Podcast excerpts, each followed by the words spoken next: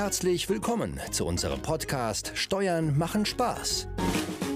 Von Steuerberater Johannes Lemminger und Vollblutunternehmer Maurice Borg. Wir zeigen dir in unserem Podcast mit Witz, Charme und Melone, wie du deinen Weg aus der Steuerhölle in den Steuerhimmel finden kannst. Mach dich bereit und starte jetzt mit deinen eigenen Steuern durch. Viel Freude und Erfolg mit unserem Podcast Steuern machen Spaß. Vor allem die, die du nicht bezahlen musst.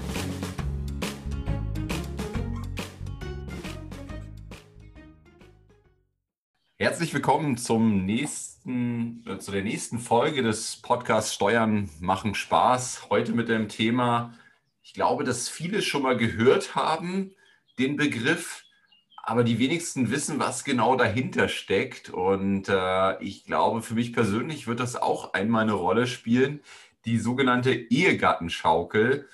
Und der Begriff klingt für mich, auf mich erstmal etwas komisch. Ist das ein, ist das ein offizieller Begriff, Johannes? Ja, also äh, da du schon den Nerv. Äh, ja, ähm, es ist kein offizieller Begriff. Ja, also die Ehegattenschaukel nirgends auch so definiert, ähm, aber hat sich wirklich so ja, durchgesetzt oder eingebürgert, sage ich mal.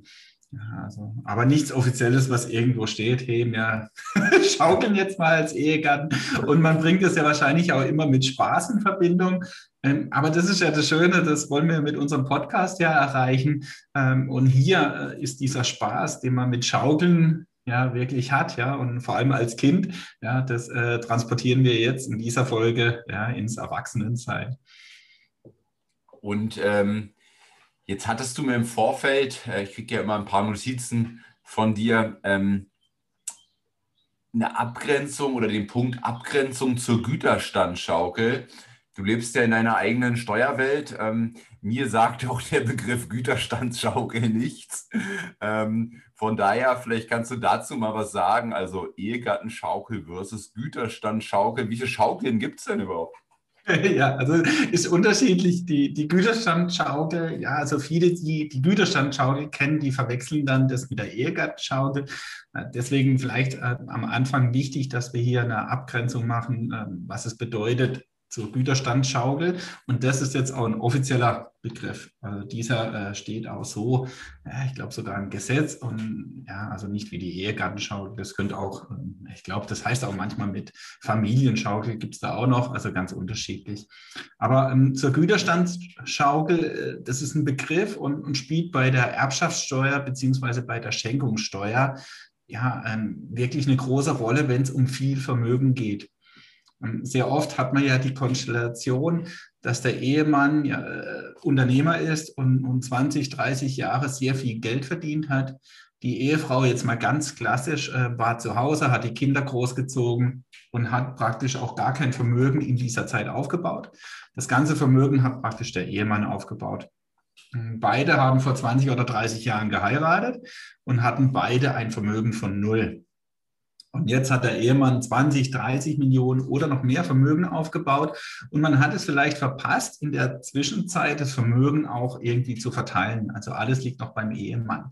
Und wenn ich keinen Ehevertrag äh, gemacht habe, dann bin ich grundsätzlich immer in dem Güterstand der Zugewinngemeinschaft. Also das ist wichtig, das ist der automatische Güterstand. Also wenn ich nichts regle, dann bin ich immer in der Zugewinngemeinschaft. Viele verwechseln die Zugewinngemeinschaft damit, dass es nicht heißt, dass jeder einzelnes Vermögen hat, sondern alles gemeinsam. Ähm, das stimmt nicht. Auch in der Zugewinngemeinschaft habe ich natürlich als Ehemann mein eigenes Vermögen und die Ehefrau ihr eigenes Vermögen. Und auch das Vermögen, was ich hinzuverdiene, wenn das mein Vermögen ist, dann bleibt es auch in der Zugewinngemeinschaft mein Vermögen. Also jeder Ehegatte hat sein eigenes Eigentum. Und jetzt kommt die Besonderheit. Jetzt kann ich notariell meine Güterstand ändern. Ich gehe von der Zugewinngemeinschaft in die Gütertrennung. Da muss ich nur zum Notar gehen. So, und dann passiert Folgendes, dass jetzt 20 Millionen, also wenn der Ehemann 20 Millionen Vermögen aufgebaut hat und die Ehefrau null, dann werden die 20 Millionen durch zwei geteilt und ich kann meiner Ehefrau oder meinem Ehemann 10 Millionen steuerfrei schenken. Also hier wird keine Schenkungssteuer fällig. Warum heißt dieses ganze Ding Schaukel? Weil ich dieses Spiel theoretisch später wieder machen kann. Ja, ich gehe wieder zurück in die Zugewinngemeinschaft.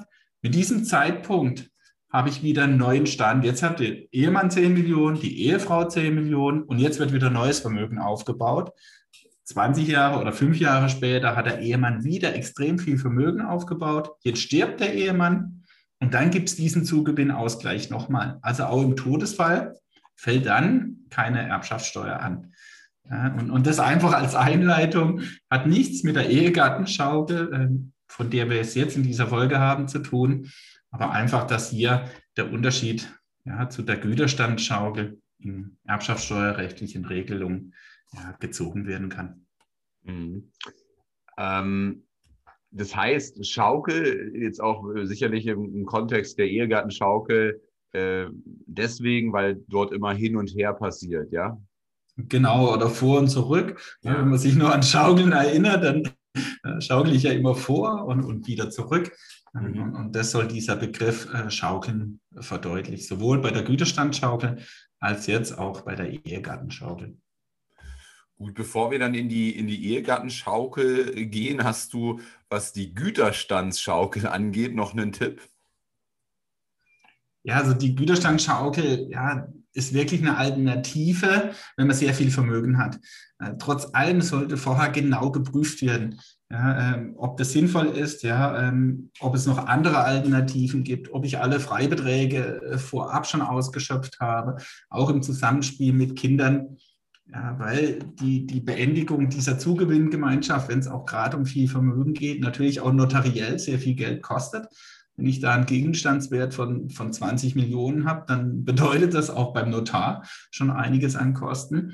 Deswegen auch wichtig, vielleicht gibt es auch vorher noch andere Möglichkeiten. Und ganz wichtig, die Güterstandschaukel muss natürlich auch vollzogen werden. Ja, also wenn ich 10 Millionen Vermögen jetzt wie in unserem Beispiel an die Ehefrau äh, abgeben muss, ja, dann muss ich das auch tun. Also ich kann da nicht sagen, jetzt war ich beim Notar und ja, wie das dann erfolgt, da sind dann alle Möglichkeiten offen. Dafür braucht man dann schon eine eigene äh, Podcast-Folge, weil egal welches Vermögen der Ehemann dann hat, äh, muss ich halt dann aufpassen. Das kann Immobilienvermögen sein, Aktien, alles Mögliche. Ähm, das spielt aber dann keine Rolle, wie diese 10 Millionen ausgeglichen werden. Sag mal bitte einmal so das, das Best-Case-Beispiel. Wann ist denn das sinnvoll? Irgendwie, ich habe kein Bild im Kopf. Ähm, ähm, wann, wann, wann, wann rätst du dazu oder so? Wir haben selbst aktuell einen Fall gehabt, da ging es um sehr viel Aktienvermögen. Ähm, und die Frau hatte halt sozusagen gar kein Vermögen und, und, Immobilien waren schon verteilt, Kinder waren schon verteilt. Also ich sage mal, schenkungssteuerlich war schon sehr viel äh, im Vorfeld getan. Ähm, und dann ging es noch darum, dass die Ehefrau halt nicht mehr so viel Vermögen hat, dass sie das auf die Kinder steuerfrei übertragen konnte. Also schon steuerfrei, aber da war noch Potenzial. Und, und das sind ja gerade nachher die Vorteile, dass ich Vermögen zu meiner Ehefrau oder zu meinem Ehemann bekomme und derjenige es nochmal weiter verschenken kann ohne steuerliche Konsequenzen. Also in so einer Konstellation macht es sehr viel Sinn. Wenn die Ehefrau so viel Vermögen hat, dass die Freibeträge als Beispiel bei den Kindern sowieso ausgenutzt ja, oder ja, gar nicht ausreichen, dann äh, muss das nicht unbedingt Sinn machen. Also es geht hier immer darum, auch eine Doppelversteuerung in der Erbschaftssteuer oder in der Schenkungssteuer zu verhindern. Mhm. Das sind die Konstellationen. Okay, ja, können wir wahrscheinlich tatsächlich mal eine Folge drüber machen. Ich habe fallen jetzt schon wieder zehn Fragen ein, aber ähm, wir wollen ja heute ein anderes Thema machen, nämlich nicht die Schaukel, sondern die Ehegattenschaukel. Ähm, lass uns doch mal in dieses Thema reingehen. Was ist denn jetzt mit der mit der Ehegattenschaukel überhaupt gemeint? Ja, also wir sind ja heute am Mittwoch, das heißt, wir haben Immobilienspezial. Also die Ehegattenschaukel, da dreht es sich um Immobilien. Ja, ähm, auch gleich im Vorfeld, ähm, darum geht es. Und da spielt natürlich auch die Zehn-Jahresfrist eine Rolle, die, die haben wir ja schon kennengelernt, weil grundsätzlich nach zehn Jahren, wenn ich eine Immobilie im Privatvermögen habe, kannst du die steuerfrei verkaufen. Deswegen kommt oft in Verbindung mit der Ehegattenschaukel, dass ich nach zehn Jahren verkaufe. Und wie die Ehegattenschaukel schon sagt, verkaufe ich die Immobilie nicht fremd, sondern äh, an meinen direkten Ehegatten. Das ist nochmal die, die grundsätzliche, sag ich mal, Definition der Ehegattenschaukel. Ja, und zehn Jahre natürlich deswegen, weil es da steuerfrei ist. Mhm. Und das ist ja auch im Immobilienbereich, was ich mal gelernt habe, dass du dir quasi ähm, immer Gedanken machst im Vorfeld an dein, äh, ich sag mal, an den Kauf der Immobilie, was ist auch deine Exit-Strategie? Und äh, das wäre ja auch ein mögliches Szenario, eben zu überlegen, okay, was mache ich dann nach zehn Jahren? Was ist dann mein Plan? Ne? Dann ist, äh, ist die Übertragung eventuell an die Ehefrau ähm, ein mögliches Szenario. Genau, und hier ähm, gleich äh, auch begrifflich, ne, äh, Übertragung, ne, also gibt es dann die entgeltliche oder unentgeltliche Übertragung. Und hier bei der Ehegattenschaukel, ganz wichtig, sind wir immer im, im entgeltlichen Fall. Mhm. Das heißt, du verkaufst wirklich die Immobilie an deine Ehefrau. Also mhm. nicht äh, Schenkung, was natürlich auch geht, aber das spielt jetzt hier gar kein Thema und hat nichts mit der Ehegattenschaukel zu tun, ähm, weil es hier darum geht, ja, steuerliches Potenzial auszuschöpfen. Und das geht hier in diesem Fall nur über den Verkauf. Ja, das war ja nochmal ein guter Punkt, ne? Jetzt mit der ähm, mit dem Verkauf. Und jetzt äh, kommt bestimmt die Frage auf, ähm, warum zur Hölle sollte ich denn das überhaupt tun? ja, die, Frage kommt tatsächlich sehr oft äh, und manchmal kriege krieg ich dann auch die Antwort, also wenn ich äh, frage, ne, oder wenn, ja, weil der sagt dann gleich immer, ah, nein, ich, ich würde den Teufel tun, um meine Immobilie an meine Ehefrau oder an meinen Ehemann zu verkaufen. Ja, äh, an der hänge ich ja und, und das ist mein Eigentum und ich will die Immobilie auf keinen Fall abgeben.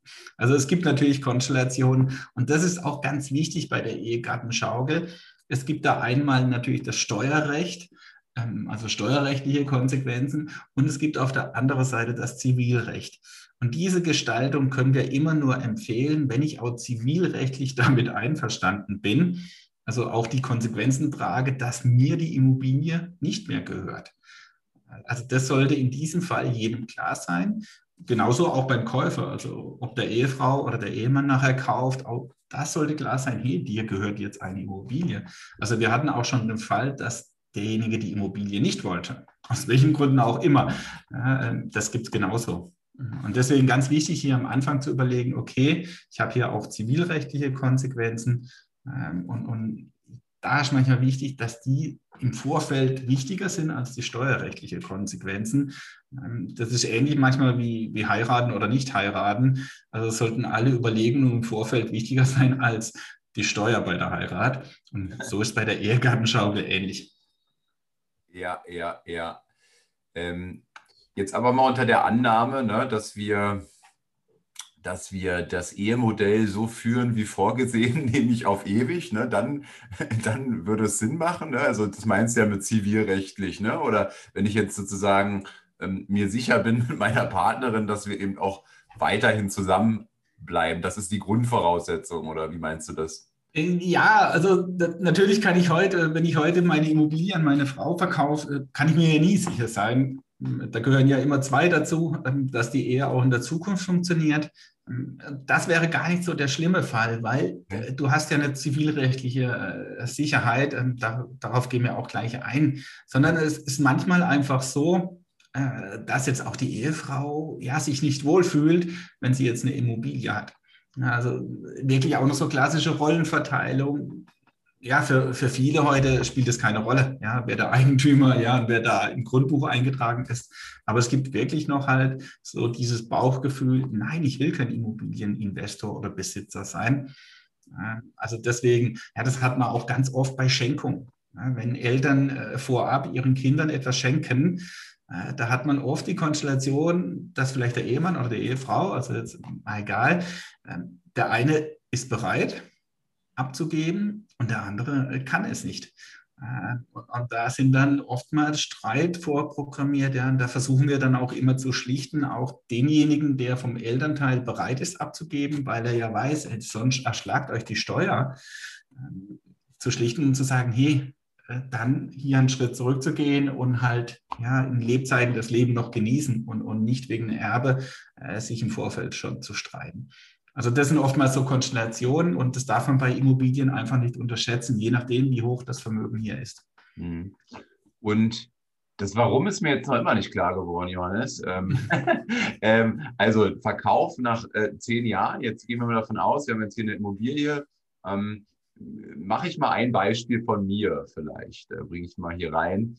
Ähm, ich habe jetzt eine Wohnung gekauft, ähm, sagen wir 200.000. Ähm, jetzt ist sie in Berlin zehn Jahre. Die Märkte entwickeln sich weiter so wie, äh, wie bisher. Ja, also völlig krank. Ja, das Ding ist das Ding ist äh, statt 200.000 nach zehn Jahren ähm, hat sich mehr als verdoppelt. Das ist, ich kann es für 500.000 Marktpreis verkaufen.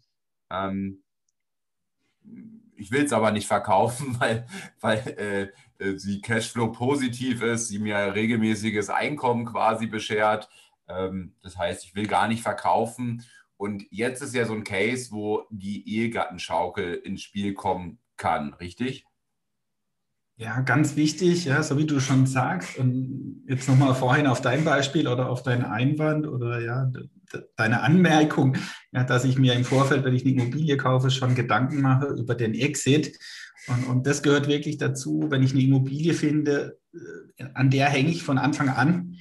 Ähm, und, und du, du weißt, hey, die verkaufe ich nie wieder fremd. Also wenn alles normal läuft, äh, dann kann es halt trotzdem sinnvoll sein, die im Privatvermögen zu halten, weil ich sie halt nach zehn Jahren eventuell an meinen Ehegatten oder an meinen Ehepartner verkaufe. Also nur noch mal kurz hier zu diesem Szenario. Ähm, und, und warum du es an deine Ehefrau verkaufen kannst, die Immobilie. Ähm, das liegt natürlich immer an der Immobilie und mein Lieblingssatz, ne, es kommt drauf an. Und in dem Fall kommt es immer auf die Immobilie darauf an. Ja, aber der große Vorteil, ja, den du halt erreichen kannst, ist, dass du Abschreibungsvolumen hebst. Also jetzt in deinem Beispiel, wenn du für 200.000 vor zehn Jahren gekauft hast, jetzt einfach mal vereinfacht, äh, stellen wir jetzt nur aufs Gebäude ab äh, und jetzt verkaufst du oder jetzt wäre das Gebäude 400.000 Euro wert. Ja, und du verkaufst jetzt an deine Ehefrau, dann verdoppelt sich schon mal grundsätzlich das Abschreibungsvolumen, ohne dass ja irgendwas passiert. Ne? Ich schreibe vorher 200, äh, 2% auf 200.000 Euro ab. Das wären 4.000 Euro im Jahr. Und jetzt schreibst du plötzlich 2% auf 400.000 Euro ab, beziehungsweise deine Ehefrau. Und das wären dann schon 8.000 Euro im Jahr Abschreibung. Ja, also ich hebe einfach durch eine gute Wertentwicklung der Immobilie nach zehn Jahren das Abschreibungsvolumen. Mhm. Und Abschreibung, ähm, Abschreibung sind die geilsten Kosten, wie ich immer finde, weil sie haben keinen Einfluss auf meinen Cashflow. Ne? Ähm, ähm, äh, sie finden ja nicht in der Realität dann tatsächlich äh, Jahr für Jahr statt. Wenn ich zum Beispiel jetzt, äh, sagen wir mal, ich mache 8000 ähm, Gewinn mit der Immobilie im Jahr, und in dem einen Beispiel hatte ich jetzt 4000 ähm, Euro Abschreibung und angenommen, das wären meine einzigen Aufwände, ja, ähm, dann müsste ich einen Gewinn von 4000 Euro noch versteuern. und jetzt haben wir die Ehegattenschaukel gemacht und äh, ich habe jetzt einen neue, neuen Aufwand, nämlich 8000 Euro Abschreibung. Dann habe ich äh, tatsächlich 8000 in meiner Hosentasche als Gewinn aber zu versteuern hätte ich null und deswegen mag ich die Abschreibung so gerne. Und ja, so ist es. Die Abschreibung ist wirklich ein, ein wunderbares Steuerinstrument und, und der Steuerpflichtige sollte immer ja, im Auge behalten, wie er seine Abschreibung optimieren kann. Und bei Immobilien deswegen dieser zehn Jahreszeitraum im Privatbereich so wichtig, weil unabhängig davon, ob ich nach zehn Jahren dann wirklich verkaufe, es geht immer darum, nach zehn Jahren einfach mal ein Projekt zu machen und zu schauen, hey, welche Möglichkeiten habe ich mit meiner Bestandsimmobilie? Es kann dann sein, dass ich zum Ergebnis komme, aus welchen Gründen auch immer, dass ich gar nichts ändere. also das heißt ja nicht, dass ich äh, immer nach zehn Jahren die Immobilie verkaufe an, an meinen Ehegatten als Beispiel. Ähm, ich kann auch zum Ergebnis kommen, nee, ich ändere nichts deswegen immer vom Einzelfall abhängig. Also ein Bereich, ganz wichtig, ist äh, das Heben von der Abschreibung, das Abschreibungsvolumen zu erhöhen. Es macht keinen Sinn, und das sieht man auch gleich, wenn die Immobilie keine großartige Wertentwicklung hatte, weil dann hebe ich kaum Abschreibungsvolumen. Ja, dann habe ich wirklich vielleicht nachher nur rechte, linke Tasche. Das kann auch mal Sinn machen, äh, wenn man auch, äh, ich sag mal, Immobilien im Eigentümer wechseln will. Das ist ja dann auch nachher ein zivilrechtlicher Grund. Also es kann durchaus mal Sinn machen, dass man trotzdem verkauft. Nicht schenkt, man verkauft ähm, außerhalb steuerlicher Gründe. Gegenüber dem Finanzamt sollte man sowieso immer angeben, ja, also wenn das Finanzamt nachfragt, äh, dass es keine steuerlichen Gründe sind. Ja, sondern halt, äh, ich will hier das Vermögen verteilen, wie auch immer. Ja, also äh, nie sagen, ich will hier steuerlich optimieren. Aber, ist, ist, aber warum nicht? Steuerlich optimieren, ist das, äh, ist das verboten? nee, nee, aber ich würde es nie dem Finanzamt um die Nase schmieren, weil hier sind wir halt immer ja, im, im Menschsein, sage ich so schön, ja, und, und da spielt leider in Deutschland der Neidfaktor eine erhebliche Rolle. Der Finanzbeamte fühlt sich auf den Schlips getreten und sagt, ja, verdammt, ich selber kann sowas nicht tun, ja, weil er vielleicht keine Immobilie hat. Wenn er eine Immobilie hat, kommt er vielleicht dann selber auf die Idee. Aber ja, oftmals habe ich da einfach die, den persönlichen Neid. Und, und deswegen versuchen wir äh, so solche Dinge natürlich gegenüber dem Finanzamt jetzt nicht gerade äh, ja, dick auf dem Brot zu servieren. Äh, ja, oftmals gar nichts zu tun, da kommt keine Rückfrage, äh, haben wir da genauso oft. Aber wenn eine Rückfrage kommt, ja nichts zu sagen, ah, hey, steuerliche Optimierung und so weiter, ja, also da würde ich mich immer ganz knapp halten. Ich habe das tatsächlich ähm, ähm, mal wirklich erlebt, ja. Ich habe jemanden getroffen ähm, aus, der, aus der Kindheitszeit, der ist jetzt Finanzbeamte. Und dann hatten wir so einen Plausch auf, der pa auf einer Party. Und dann hat er mir erzählt, du Maurice, wenn ich sehe, dass jemand so richtig viel verdient, ja, dann packe ich mir den, ne? dann, dann zeige ich es dem jetzt richtig, ja, weil das finde ich ungerecht, dass jemand so viel verdient und ich nicht. Ne? Und ja. äh, das hat mir richtig Angst gemacht. Ja. ähm, und äh, äh, also da, da habe ich halt gespürt, wie subjektiv das dann auch sein kann, ja. Ähm, und wie subjektiv auch seine Arbeit dann offensichtlich sein kann, ja. Ähm, das fand ich schon echt krass zu hören, ja. Ja, also da kommt immer der Faktor Mensch dazu. Ne? Ja. Das wird sich vielleicht in der Zukunft ja ändern. Ja, es wird immer mehr automatisiert, auch im Bereich des Finanzamtes. Aber im, im Moment äh, ist der Faktor Mensch hier nicht zu unterschätzen. Und in, ja, in anderen Ländern, Amerika, da würde das Finanzamt gleich sagen, hey, geil, mal durchwinken. In, in Deutschland ist es halt umgekehrt. Gut, nochmal zurück zum Thema. Also Hauptgrund ist Abschreibung, gibt es noch einen Grund? Das Schöne ist, da gibt es mehrere Gründe, weil allein durch die Abschreibung äh, lohnt sich das nicht unbedingt. Ja, also ich werde auch immer gefragt, ja, ich habe jetzt so eine tolle Wertentwicklung in meiner Immobilie, aber die zehn Jahre, die dauern halt noch vier oder fünf Jahre. Also ich habe die Immobilie vielleicht erst fünf Jahre. Macht es trotzdem Sinn, vorher zu verkaufen? Und auch da ganz wichtig, es kann vorher Sinn machen. Also ich brauche nicht immer automatisch zehn Jahre zu warten und, und vorher sage ich, ja, das kümmert mich nicht.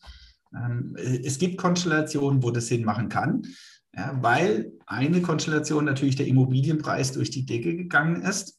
Äh, hier sagen wir aber dann immer, ähm, ja, also oftmals hat dann derjenige ja Angst, dass der Immobilienpreis vielleicht zurückkommt. Ähm, das ist kein Szenario, wo jetzt diese Ehegattenschau Sinn macht, weil die Immobilie ist ja immer noch in meiner Familie. Nicht mehr vielleicht bei mir, aber bei meiner Ehefrau. Also es bringt ja nichts, wenn ich die Immobilie für eine Million heute verkaufe, weil das der Marktwert ist. Äh, und, und dann hat die meine Ehefrau und, und dann bricht der Markt ein und, und die Immobilie ist nur noch 600.000 wert. Also bin ich ja genauso betroffen. Also Fremdverkauf, wenn ich Angst habe, dass der Immobilienmarkt äh, crasht, dann ist natürlich der Fremdverkauf die bessere Wahl. Aber es kann Sinn machen, wenn ich in einem Jahr sowieso kein positives Einkommen habe und vielleicht gar keine Steuern bezahle oder sehr niedrige Steuersätze habe, dann kann es trotzdem Sinn machen, äh, die Immobilie vorher zu verkaufen, weil mir der Veräußerungsgewinn, der steuerpflichtig dann wird, gar nicht wehtut.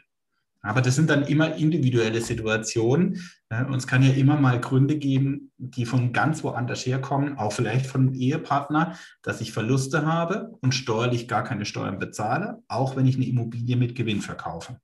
Nur damit man das als Hintergrund auch immer im, im Kopf hat und nicht nur die zehn Jahresfrist und, und vorher kümmert, sich, kümmert man sich um gar nichts. Okay, ähm, eine, eine, eine Kernfrage ist für mich noch, äh, naja, jetzt verkaufe ich es an meine Ehefrau, aber die hat doch gar keine 500.000, die jetzt zu kaufen. Ähm, wie, wie, wie wird dann die Finanzierung überhaupt gelöst hier an der Stelle? Ja, und das ist das, was ich gerade gemeint habe. Es gibt mehrere positive Aspekte, wenn ich die Immobilie an meine Ehefrau verkaufe, nämlich auch diejenige der Finanzierung. oder der Effekt der Finanzierung. Es kommt jetzt hier auch wieder darauf an, wie steht deine Immobilie im Moment da? Äh, ist da noch eine Finanzierung da? Ist die schuldenfrei? Ähm, auch hier gibt es unterschiedliche Konstellationen. Aber jetzt mal unabhängig davon ist das Schöne, dass du kein Geld brauchst oder deine Ehefrau bräuchte jetzt keine Finanzierung, weil das könnte man über das sogenannte Verkäuferdarlehen gestalten. Das heißt, in deinem Beispiel, du verkaufst deine Wohnung für 400.000 Euro an deine Ehefrau Dir fließt kein Geld zu. Im Umkehrschluss gibst du aber sofort ein Darlehen über die Höhe von 400.000 an deine Ehefrau. So, und jetzt haben wir die Konstellation, von der ich vorhin schon gesprochen habe, zivilrechtlich. Also der Punkt, dass du jetzt Angst hast, deine Frau haut ab ja, oder trennt sich morgen von dir, weil jetzt hat sie ja deine Wohnung oder deine Immobilie. Ist jetzt gar nicht schlimm. Ich hatte nicht die Angst. ja, mal, mal Magda fragen. Nein, aber ähm, ernst, äh, du hast jetzt, jetzt natürlich einen zivilrechtlichen Forderungsanspruch. Also das heißt, wenn jetzt deine Frau wirklich äh, ja, auf andere Gedanken kommt oder hier irgendwas passiert, die Forderung existiert ja noch. Ah, ja. Und diese Forderung hast du ganz normal zivilrechtlich, also wenn hier alles ne, der Vertrag äh, offiziell gemacht hat, jeder hat unterschrieben und so weiter, ist der zivilrechtlich gültig und du hast diesen Forderungsanspruch. Du hast dann deine Immobilie nicht mehr, aber die 400.000, darauf hast du Anspruch. Und deswegen ne, also ist das gar nicht so dramatisch, jetzt diese zivilrechtliche ähm, Situation, dass sich äh, die Ehegatten trennen. Weil das kommt ja sehr oft, oder ich sage immer öfters vor. Ne, äh, ich glaube nach wie vor knapp 50 Prozent lassen sich scheiden. Von daher, äh, also kann ich das natürlich nie ausschließen. Mhm. Okay, dann ist der, der, der Punkt ist aber damit ja im Grunde raus, ne? also so aus Vermögenssicht, ne? Ähm, sozusagen kein Vermögensrisiko oder so, wie man das jetzt bezeichnen will, dass ich dann ähm, jetzt, weil, weil wir Steuern optimieren wollten, ja, ähm, ich, bin ich am Ende der Gearschte, falls es dann zu diesem Case kommt, der, wie du sagst, rein statistisch relativ hoch ist, ne, mit 50 Prozent. Ähm, ähm, und deswegen schon zumindest mal bedacht werden sollte bei den, bei den 50 Prozent. ja, auf jeden Fall. Und ähm, das Schöne ist, ja, also das ist ja nur eine Möglichkeit, dass du es als Verkäuferdarlehen gestaltest. Äh, das kommt dann darauf an, wie deine Konstellation ist. Ähm, wenn, so wie es jetzt bei dir ist, ja, dass du zur Miete wohnst, dann wäre das äh, einfach mal ins Blaue hinein der Case bei dir. Ähm, aber jetzt kann es ja sein, dass du äh, bis dahin ein Eigenheim hast und das hast du finanziert oder da sind noch Schulden drauf. Und jetzt kannst du natürlich auch durch den Verkauf ähm, deiner Immobilie, die vermietet ist, an deine Ehefrau die Finanzierung umswitchen. Und plötzlich werden aus schlechten Schulden, nämlich die Eigenheimschulden, gute Schulden, aus schlechten Zinsen, nämlich die Zinsen auf dein Eigenheim, gute Zinsen ne, nämlich die Zinsen auf die Vermietung und Verpachtung der Immobilie, die du jetzt an deine Ehefrau verkaufst. Warum? Weil jetzt deine Ehefrau natürlich eine Finanzierung bei der Bank anfragt für die Immobilie, die vermietet wird, diese von dir kauft. Sie bekommt auch eine Finanzierung und dieses Geld kannst du dann verwenden, um dein Eigenheimdarlehen zu tilgen. Und so kannst du plötzlich Eigenheimdarlehen ich sage mal, letztendlich abzugsfähige Zinsen generieren. Äh, warte, Jonas, das ist, glaube ich, krass wichtig, aber ich habe es noch nicht so ganz gerafft. Ähm, ähm, Nochmal, also ich in den nächsten Jahren, wir machen mal mein Beispiel, ja, in den nächsten Jahren ähm, kaufen wir uns ein Eigenheim, ähm, finanzieren das, ähm, werden einen Teil anzahlen, aber ähm, die, sagen wir mal, ein großer Teil ist finanziert, ja. Ähm, dann bei meinen, bei meinen Immobilien, die jetzt vermietet sind, ähm, läuft die 10-Jahresfrist ab und jetzt gibt es eben diese Option der Ehegattenschaukel und ähm, wir wollen das machen, um Vermögen umzuverteilen, offiziell, äh, inoffiziell, um Steuern zu optimieren, ja. so, äh, dann Sagen wir jetzt, jetzt kannst du auch offiziell sagen, um die Schulden von meinem Eigenheim zu tilgen. Wäre auch noch eine Option. Ah ja, okay. Und ähm, jetzt machen, machen wir mit, sagen wir mit einer, mit, mit einer dieser anderen Immobilien diese, diese Ehe, führen wir diese Ehegattenschaukel durch, also den Verkauf an meiner Frau. jetzt geht meine Frau dafür tatsächlich auch, also wir machen nicht den ersten Weg, den wir hatten. Wie, wie nannte sich das? Verkäuferdarlehen. Verkäuferdarlehen, genau. Den machen wir nicht, sondern sie geht tatsächlich zur Bank für die, für die 500.000, die sie braucht oder 400.000, was auch immer. Wir, sie hat einen Vertrag dann mit der, mit der Bank über 400.000 Euro. Dieses Geld fließt tatsächlich zu mir im Verkauf. Ja. Und was ist jetzt mit dem, mit dem, mit dem Darlehen ähm, bezüglich unseres Eigenheims? Im besten Fall ja, ist es dann so gestaltet, dass du jetzt wirklich eins zu eins diese 400.000 oder 500.000 nehmen kannst und, und die, die Schuld auf dein Eigenheim tilgst. Geht natürlich nur, wenn jetzt äh, der Darlehensvertrag das auch vorsieht, beziehungsweise wenn das Darlehen gerade ausläuft. Oder aber natürlich über die Sondertilgung, die man in der Regel äh, vereinbaren sollte, ja. äh, kannst du halt sehr schnell dein Eigenheim-Darlehen zurückführen. Ah, mega nice. Jetzt ist der Groschen gefallen gerade bei mir. Ähm, das heißt, äh, wir sind ja bei nicht bei GZSZ, ähm, doch, man könnte sagen, gute Schulden, schlechte Schulden. Ne? Ähm, mhm. ähm, schlechte Schulden deswegen, weil das Eigenheim, dort kann ich die ganzen Zinsaufwände nicht steuerlich geltend machen. Und wenn ich dieses Eigenheimdarlehen quasi beseitige, dann habe ich hier ähm, keine schlechten Schulden mehr im Sinne von keine Aufwände, die ich nicht mehr absetzen kann, sondern ich habe diese jetzt ersetzt durch ein, durch ein Darlehen, wo ich Aufwände steuerlich geltend machen kann, weil diese Wohnung ja, ähm, die jetzt meine Frau gekauft hat zur Vermietung, eingesetzt wird. Genau. Ja. Also es ist wie ein Zaubertrick ne? und GZSZ stimmt ja tatsächlich, ne? gute Zinsen und schlechte Zinsen. Also so könnte man es abkürzen. Ne? Äh, ganz witzig, können wir uns mal merken für die Zukunft.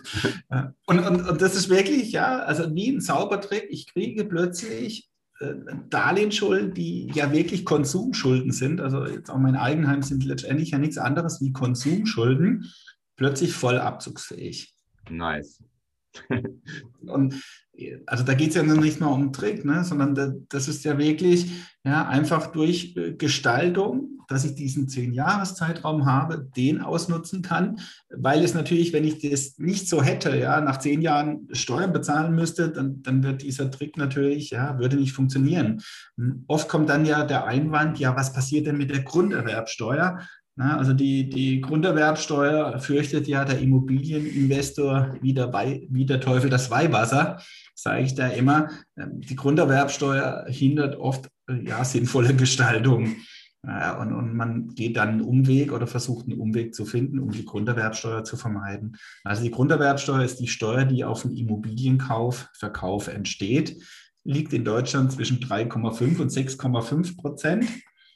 Ähm, und das Schöne ist, der Ehegatte ist befreit. Das heißt, da fällt keine Grunderwerbsteuer an. Also auch diesen Vorteil habe ich. Ich habe hier keine zusätzlichen Kosten, außer die Kosten beim Notar. Ja, aber die sind natürlich je nach Konstellation total überschaubar, zumindest im Vergleich zum Vorteil, den ich dadurch habe. Mhm. Das sind die einzigen Kosten, die Notarkosten, ja? Ja, grundsätzlich die, sind die einzigen Kosten. Je nachdem gibt es halt noch Finanzierungskosten, ja, was du da halt äh, für eine Konstellation hast. Aber rein vom Vorgang habe ich nur die Kosten beim Notar.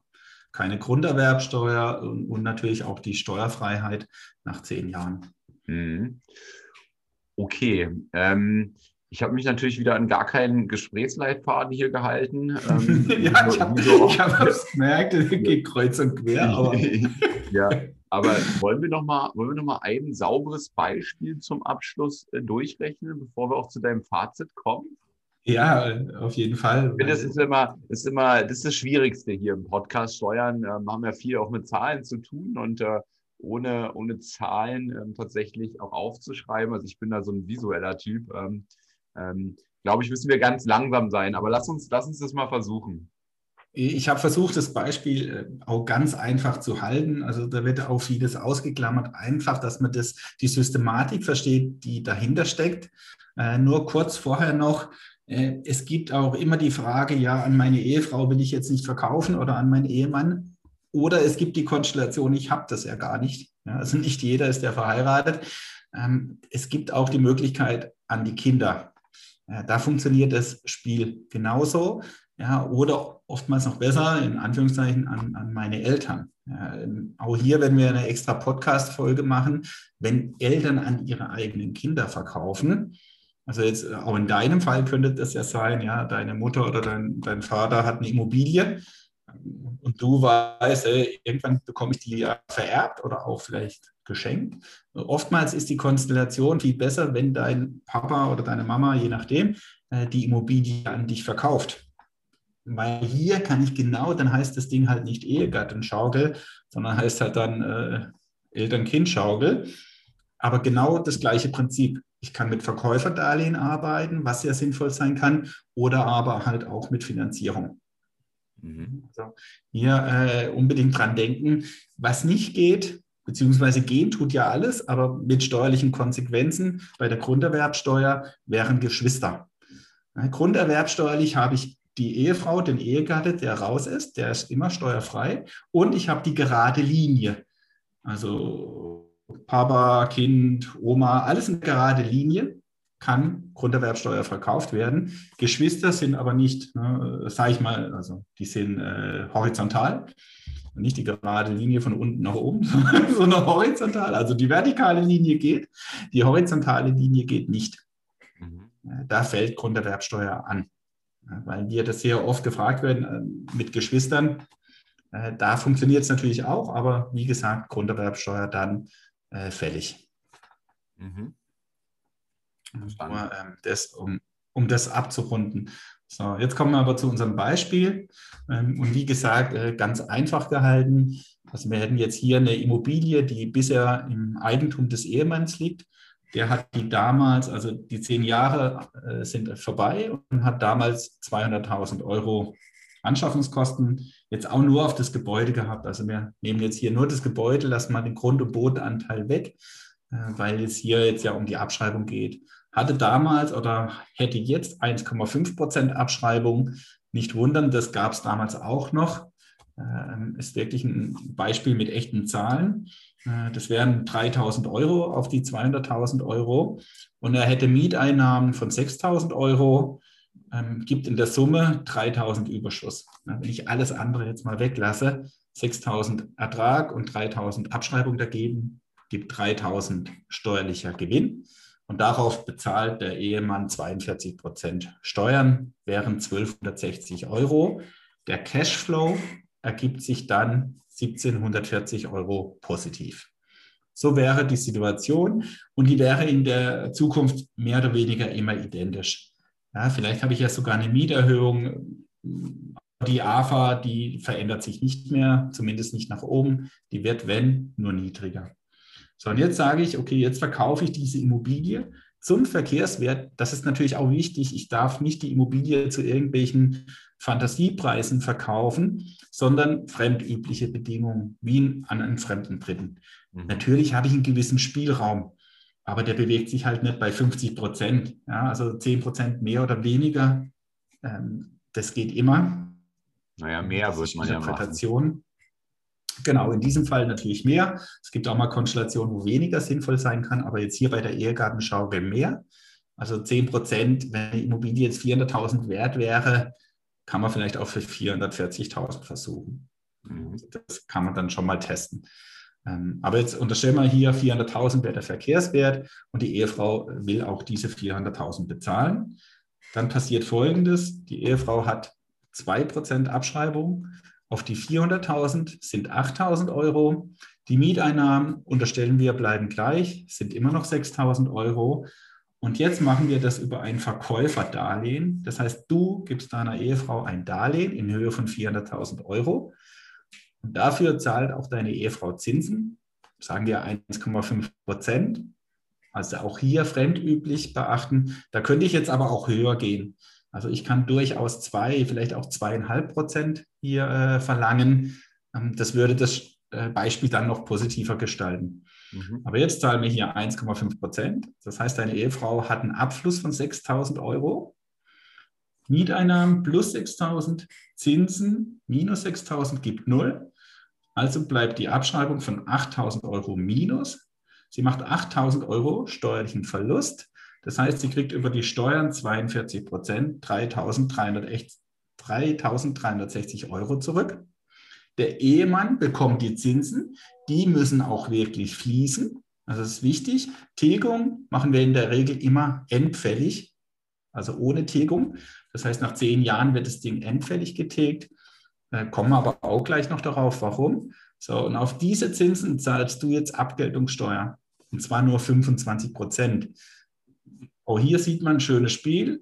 Die Ehefrau hat ja 42 Prozent abzugsfähig, weil diese Zinsen voll für die vermietete Immobilie äh, geltend sind. Und, und da kannst du den persönlichen Steuersatz geltend machen.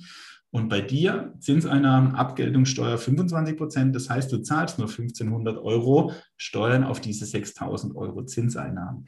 In mhm. der Summe, und das ist entscheidend, erreichst du jetzt einen Cashflow von 7860 Euro. Im Vergleich, vorher waren es 1740 Euro, die gleiche Immobilie mit der gleichen Konstellation. Ich habe also einen Mehr-Cashflow von 6120 Euro im Jahr. Das hört sich jetzt nicht so überragend viel an. Wenn ich das aber auf den Cashflow beziehe, den ich vorher hatte, habe ich 450 Prozent mehr. Also manchmal helfen hier auch Prozentzahlen, weil natürlich die Absolutzahlen immer an der Immobilie hängen. Je höher die Immobilie im, im Preis, desto höher natürlich nachher auch meine Absolutzahlen. Aber ja, ich meine, mega. Also ich finde das, find das, find das schon so ein sehr geiles Beispiel, wenn ich mir vorstelle, das mache ich mit meinen fünf Wohnungen derzeit, ja. Ähm, und ich schaffe quasi, man muss ja auch sagen, dass diese, dass diese Mehr-Cashflow, das ist ja auch Netto-Cashflow, den du da meinst, ne? Also ähm, 6000 Euro netto mehr zu haben im, im Jahr und das dann nochmal mal fünf, in meinem Case 30.000. Da kann, kann ich schon ein bisschen was mit äh, anfangen. So ist es nicht. Ja, also und, und das ist erstmal der, der Grundbaustein. Ne? Also mhm. du musst überlegen, jetzt hast du das alles durchgeführt mit Verkäuferdarlehen. Ähm, darauf aufbauen, auf dieses Verkäuferdarlehen gibt es weitere Gestaltungen. Ja, wir wissen ja alle, dass du jetzt demnächst Papa wirst. Ja, äh, und jetzt könntest du irgendwann dieses Verkäuferdarlehen an dein Kind übertragen als Schenkung. Ähm, das macht einen Vorteil, es ist wesentlich einfacher, eine, Geldforderung zu übertragen als eine Immobilie. Ja, also du musst da auch gar nicht zum Notar, die entstehen letztendlich gar keine Kosten.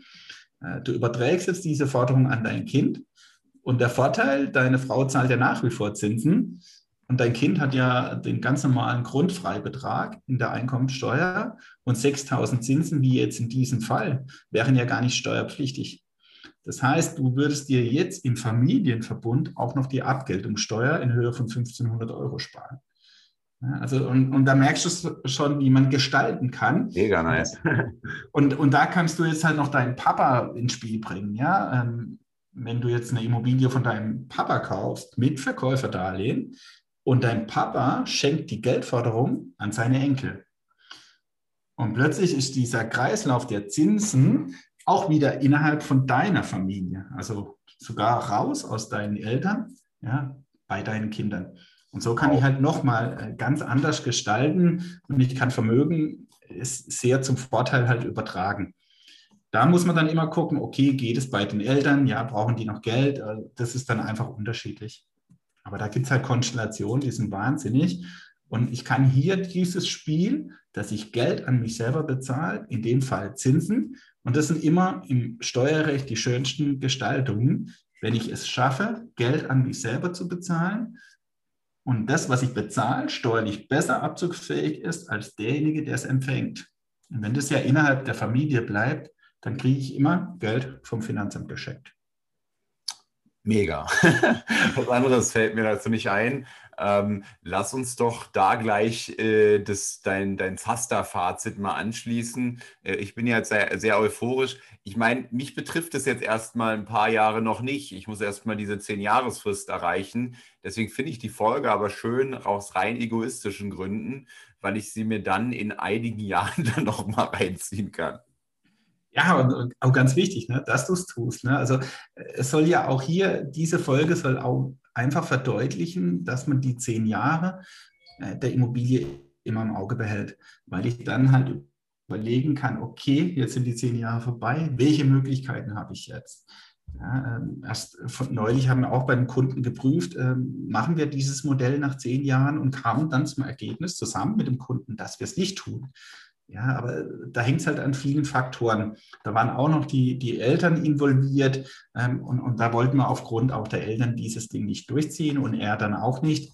Äh, und, und dann lässt man es. Ja, das kann sich in zwei Jahren dann schon wieder ändern. Also wenn die zehn Jahre vorbei sind, dann kann sich diese Situation natürlich jederzeit ändern. Äh, vorher warte ich in der Regel die zehn Jahre ab, aber danach kann ich jederzeit äh, diese Gestaltung aufgrund geänderter Situation natürlich wählen. Und warum ne, es Schaukeln heißt, auch dieser Hinweis noch, du kannst dieses Spiel natürlich nach zehn Jahren wiederholen. Das heißt, da gehört jetzt die Immobilie deiner Frau, die hat ja immer noch dein Darlehen von 400.000 Euro. Du erinnerst dich, das wurde nicht getilgt. So, aber jetzt ist die Immobilie 800.000 Euro wert. Und jetzt spielen wir das Spiel andersrum. Deine Frau verkauft an dich für 800.000 Euro. In diesem Zusammenhang wird das Darlehen verrechnet. Das heißt, die Schuld ist weg. Vielleicht gehört es ja auch deinen Kindern dann das Darlehen, das wäre aber dann weg. Und das, was darüber hinausgeht, oder es wird einfach, ne, also wenn es dir gehört, das Darlehen, dann darüber hinaus ein neues Darlehen gemacht, in dem Falle 400.000 Euro und das gleiche Spiel beginnt von vorne. Deswegen auch hier der Begriff vor und zurück. Ich kann das öfters tun. Mega. Und, ja, ja. und je früher man damit anfängt, ne, desto öfters. Oder halt dann auch in Kombination mit Kindern. Das muss ja dann vielleicht nicht an den Ehemann zurück, sondern deine Frau verkauft dann an die, an die Kinder. Also egal. Äh, entscheidend sind immer die Faktoren steuerfrei Verkauf möglich und natürlich äh, im besten Fall Grund der Wertsteuer vermeiden, weil das wären die unnötigen Kosten. Mhm. Ja, mhm. ich, äh, ich überlege gerade, ne, so diese Langfrist, also du hast jetzt diese Schaukel jetzt ja am Ende nochmal durch, nach 10, dann nochmal nach 20, dann nochmal 30 Jahren, ja. Ähm, was dieses Beispiel versus man macht es über 30 Jahre überhaupt nicht, ne? Was da für ein, was da für, ein, äh, für, eine, für, eine, für eine, eine Bilanz äh, letztendlich entsteht, ja. Ähm, ein immenser geldwerter Vorteil. Wahnsinn. Ja, und das sind immer die Gestaltungen, ne, wo das Geld, sage ich mal, in der Familie bleibt, wo das Geld an sich selbst bezahlt wird. Äh, und hier immer wieder der Hinweis an sich selbst, heißt halt auch an die Ehefrau, heißt an die Kinder, heißt an deine Firmen. Also dieses Selbst, ja, auch einfach im Kopf, das ist viel weiter gefasst als wirklich an sich selbst, weil du kannst in der Regel ja nicht, ne, Maurice an Maurice geht nicht. Ja, also irgendwie muss da eine Trennung stattfinden. Das kann die eigene Firma in Form einer GmbH sein. Dann funktioniert es. Oder halt die Ehefrau, die Kinder, Eltern, wie auch immer. Das heißt immer an sich selbst. Und da habe ich steuerlich äh, wahnsinnige Hebel, äh, die mir es wirklich erleichtern, mein, meine Steuern zu optimieren und um mein Vermögen viel schneller aufzubauen. Und das soll ja auch das Zaster-Fazit sein, wirklich diese zehn Jahresfrist bei seinen eigenen Immobilien im Auge behalten und, und dann geht es darum zu schauen, okay, wie kann ich jetzt nach zehn Jahren etwas optimieren? Und dann, wie gesagt, kann es sein, dass gar nichts verändert wird. Oder aber es wird wirklich alles auf den Prüfstand gestellt äh, und auch alles verändert. Ne? Hier immer individuell abhängig von der Immobilie. Mhm. Aber das Schaukeln, äh, das lohnt sich ja, äh, und ist im Moment wirklich eine perfekte Gestaltung, das kann sich ja immer wieder ändern. Ja? Also die Gesetze, äh, die sind leider nicht in Stein gemeißelt und können sich natürlich irgendwann ändern. Aber aktuell, aufgrund der aktuellen Gesetzeslage, und es ist wieder ein wunderschönes Beispiel, äh, in dem man sieht, dass es schön ist, wenn man hohe Steuersätze hat. Ja, weil du dann plötzlich eine Abzugsfähigkeit hast, die du ja willst. Und auf der anderen Seite halt einen niedrigeren Steuersatz oder, wenn es die Kinder sind, gar keinen. Deswegen ne, äh, wehre ich mich ja auch immer ein bisschen dagegen. Wir haben so hohe Steuersätze und ich will die nicht mehr. Ähm, natürlich ist es schön, wenn die runtergehen, aber wenn ich sie habe und ich kann es nicht vermeiden, äh, dann kann man das super gestalten. Mhm. Das ist so ein schönes, ein schönes äh, Schlusswort, finde ich. Schaukeln ist schön. ja, und, und Schaukeln macht Spaß. Ne? Und damit wir ja beim Thema bleiben, ja, da macht Steuern wirklich Spaß. Ja, die Steuern, die du dann nicht bezahlen musst das Finanzamt, also sage ich mal wieder, hier am Vermögensaufbau beteiligen. Ja, da, da muss, man, muss man gar nicht mehr zu sagen. Das kann man jetzt mal sacken lassen, finde ich. Und ähm, Ja, besten Dank, Johannes. Ähm, ist ein richtiger Evergreen, finde ich, hier diese Folge. Und ähm, werde ich mir noch in vielen, vielen Jahren äh, wieder reinziehen. Ich glaube, heute haben wir das Bewusstsein geschaffen, auch dafür. Ähm, das Bewusstsein überhaupt, äh, ähm, dass diese Option zu wissen, ähm, ist enorm wertvoll aus meiner Sicht. Und besten Dank dafür und schön, dass ihr auch heute wieder dabei wart. Und, noch ein bisschen Eigenwerbung ne? In, im Immobilien-Spezial, in dem Booklet, was ihr auf der Zacharias Zaster-Seite erwerben könnt, ist genau dieses Beispiel mit diesen 200.000 auch äh, durchgerechnet. Ja, dann kann man das nochmal in aller Ruhe nachvollziehen. Das ist sehr cool, äh, Johannes. Äh, das machst du jetzt ja neuerdings, äh, zu jeder Folge noch so ein Booklet ähm, zu erstellen. Und gerade dann finde ich, wenn es so Zahlenbeispiele äh, ähm, nochmal besser veranschaulichen, finde ich es enorm sinnvoll. Und deine Seite ist hier sicherlich auch verlinkt, zachariaszaster.de. Da könnt ihr euch die, die, die einzelnen Booklets zu jeder Folge runterladen und ja auch noch viel mehr. Da gibt es noch, äh, noch, noch ganz andere Booklets, sehr zu empfehlen. Ich lese die mir auch immer sehr gerne durch und auch dafür vielen Dank und bis ganz bald. Ja, bis bald. Hat hier jemand an der Uhr gedreht? Ist es wirklich schon so spät? Ja, ihr Leute, wir machen Schluss für heute. Aber keine Sorge, wir kommen wieder und dann schalte ein, wenn es wieder heißt, Steuern machen Spaß. Und vor allem die, die du nicht bezahlen musst. Es hat dir gefallen? Dann nimm dir eine Minute Zeit und unterstütze uns mit einer Bewertung.